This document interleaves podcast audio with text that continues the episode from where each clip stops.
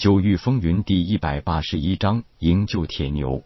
滕子玉笑道：“这点你大可放心。诸葛营玉分院长托杜如海大长老带话来，玄意将你开除，也只是碍于帝国的面子。神风问道院的大门永远为你敞开，而且答应你的积分依然有效。如果你能躲过帝国的眼线，可以随时进入学院享受积分。”叶空一笑道：“看来玄逸院长还没有对我无情无义。我虽然对学院的藏书阁很有兴趣，可是如今很难回去啊。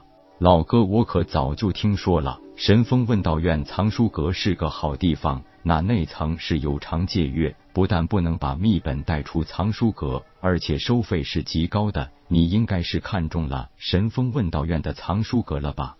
叶空点头道：“我早都打听好了。”藏书阁内层是按时辰计算积分，每个时辰一千积分。可以说，大多数学生根本没有能力进去借阅。就算世家子弟有家族后援，学院是有规矩，每个人每年最多只能用零食换取一千积分。除了完成高等级的任务赚取更多积分外，想好好去藏书阁借阅秘本太难了。滕子玉问道：“你是不是有了什么目标？”一摇头，叶空苦笑道：“我对藏书阁内藏一无所知，只是直觉里边一定有些好东西。”滕子玉笑道：“这个我倒是可以跟你透露一点。”叶空颇为疑惑的问道：“滕长老知道藏书阁里边都有些什么东西？”点点头，端起桌上的茶喝了一口。藤子玉道：“藏书阁内层并不是什么秘密。”不过，神风问道院的藏书阁内藏有其他两大帝国问道院以及皇室都没有的典籍。不过，你也知道，金鼎商会的消息来源可是无处不在的，所以老夫对神风问道院藏书阁的总目录并不陌生。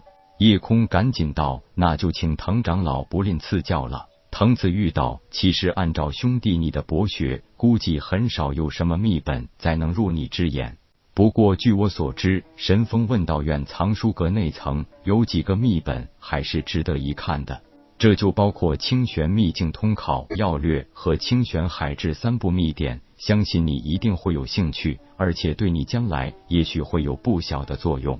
默念了一遍三本秘籍的书名，叶空笑道：“有了藤长老的指点，让在下能省下很多时间。”向藤子玉证实了很多来自神风帝国的消息后，叶空才起身告辞。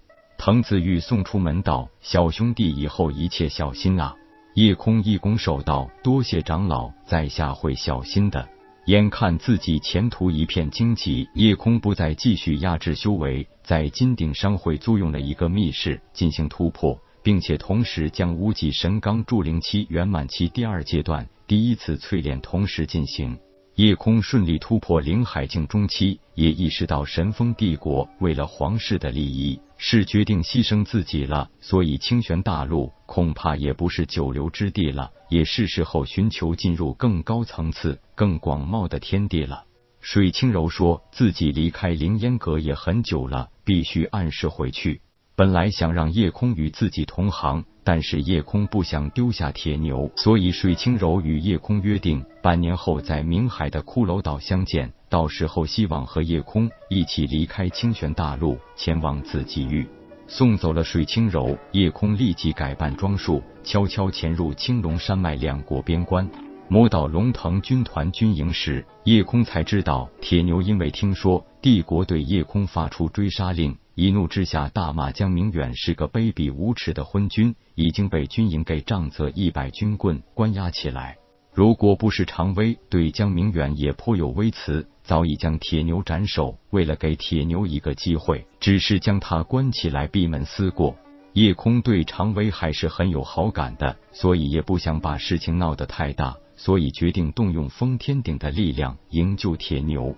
打探好了一切，夜空进入封天顶，让球球叼着封天顶潜入关押铁牛的军牢。见到夜空忽然出现在自己面前，铁牛一双牛眼瞪得像一对铜铃，大嗓门还没等叫嚷出来，夜空赶紧伸手捂住他的大嘴。铁牛，你可别嚷，吵到外边的家伙们可就跑不了了。赶紧用力点头，铁牛不敢发出一点声响。仔细检查一下铁牛的情况，虽然没有对他进行额外的惩罚，也没有手铐脚链的捆绑，不过龙腾军团有一种很特别的手段，利用七枚玄铁针封锁了铁牛的修为，以免他逃走。叶空看看对方那小儿科一般的手法，一笑道：“这样正好，你闭上眼睛，放下一切想法，不要有丝毫的抵抗情绪。我带你进入一个特殊的空间，然后咱们就可以安然的离开了。”铁牛再次重重点头，闭上一对牛眼。将一个没有生命的死物或植物送进封天顶空间，根本不需要消耗很大的神识之力和灵气。但是对于人或动物，尤其是修为与自己差不多的，是需要消耗很大神识之力和灵力的。铁牛对于夜空是绝对的信任，所以不会产生丝毫抵触，这让夜空可以很轻松的将他带进封天顶第一重天的空间内。两人消失在军牢内，球球脸上露出一丝开心的笑意，快速离去。一来天色已晚，二来球球的身形太小，速度又极快，在两名看守不知不觉的情况下就离开了。在第一重天空间内，帮铁牛解除了七枚玄铁针的封锁，任由球球快速离开，与铁牛讲述了一下近来发生的事情。你打算怎么办？我想先回神风问道院一趟，我必须到藏书阁拿到一些重要的典籍资料才行。之后咱们一起到冥海去。行，俺都听你的，那就好。你就在四个灵气空间内用心修炼吧。我看你刚刚突破灵海境中期，境界还不是很稳固，就在里边修炼。等我把事情都解决了，再放你出来。咱们就可以一起并肩作战，大杀四方了。嗯，俺听你的，好好修炼。不过，要是你找人打架，可千万别忘了我。放心吧，只要是遇到打架的事情，我保证一定叫你